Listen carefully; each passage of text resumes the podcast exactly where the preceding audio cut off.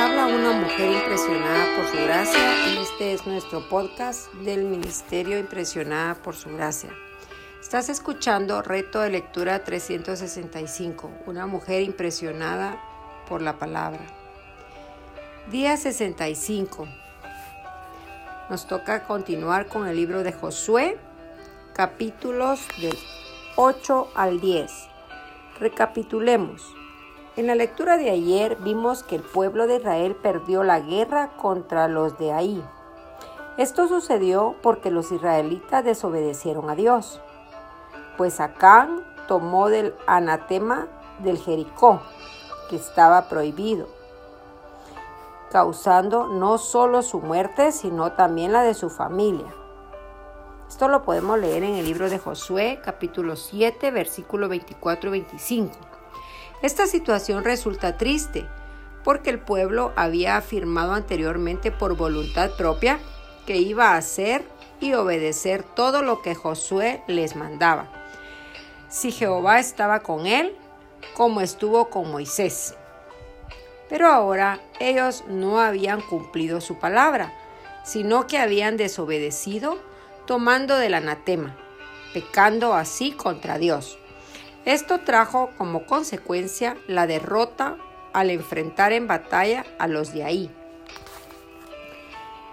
¿Cómo crees que se sentía Josué?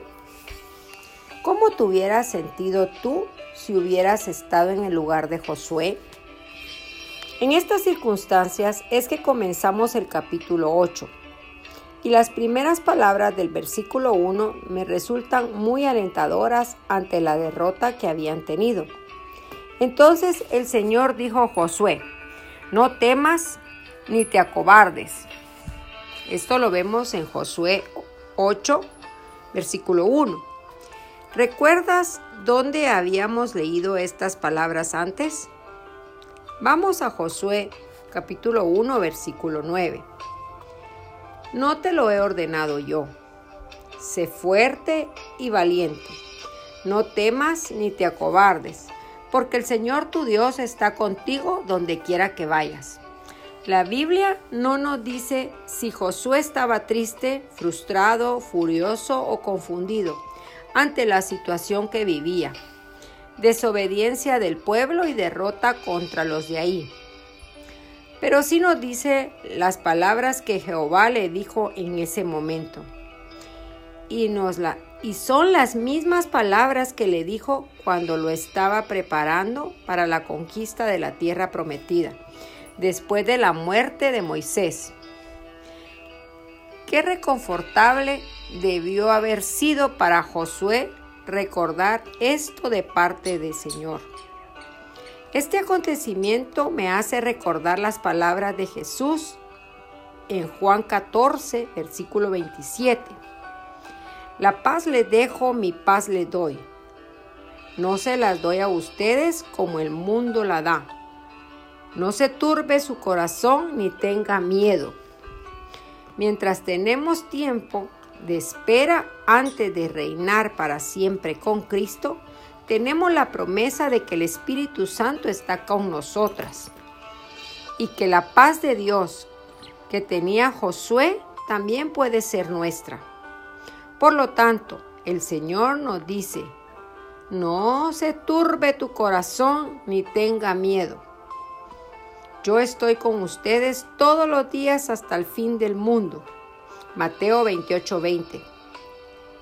¿Hay alguna situación que te está afectando que necesitas entregar en las manos de Dios para descansar en Él?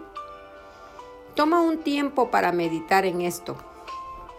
Y bueno, resulta después que el pueblo se santificó, ganaron la batalla contra I. ¿Por qué? Encuentra la respuesta en Josué 8, 1b y 8, 7b. Mira, he entregado en tu mano el rey de ahí, su pueblo, su ciudad y su tierra, porque el Señor su Dios la entregará en sus manos. Así es, ellos salieron victoriosos porque el Señor les había dado la victoria. Y veremos esta misma dinámica en otras porciones como 6.2, 6.16, 10.8, 10.19. ¿No es maravilloso? Gracias sean dadas a Dios por sus misericordias en medio de nuestros pecados y fallas. Porque de Él, por Él y para Él son todas las cosas Josué siempre proclama que su victoria proviene de Jehová.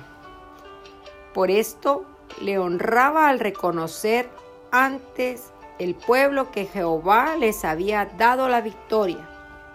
También glorificaba a Dios con hechos, pues construyó un altar y ofreció ofrendas en honor a Jehová. Cuando pasamos por pruebas y dificultades, somos prontos en buscar a Dios y pedir su ayuda. Pero le recuerdas cuánto te ha dado la victoria ante alguna situación. Josué honraba la palabra de Dios, meditaba en ella y se ocupaba en instruir al pueblo en la ley de Dios. Tampoco se daba crédito por hacer las cosas bien y tener buenas estrategias, sino que daba gloria a Dios por ello. ¿Meditas en la palabra de Dios como Josué lo hacía? Su palabra estaba escrita, está en tu corazón y no te apartas de ella. Los que te rodean en casa, tus hijos o hermanos, pueden ver la palabra de Dios está en ti. Gracias por escucharnos en este bello día.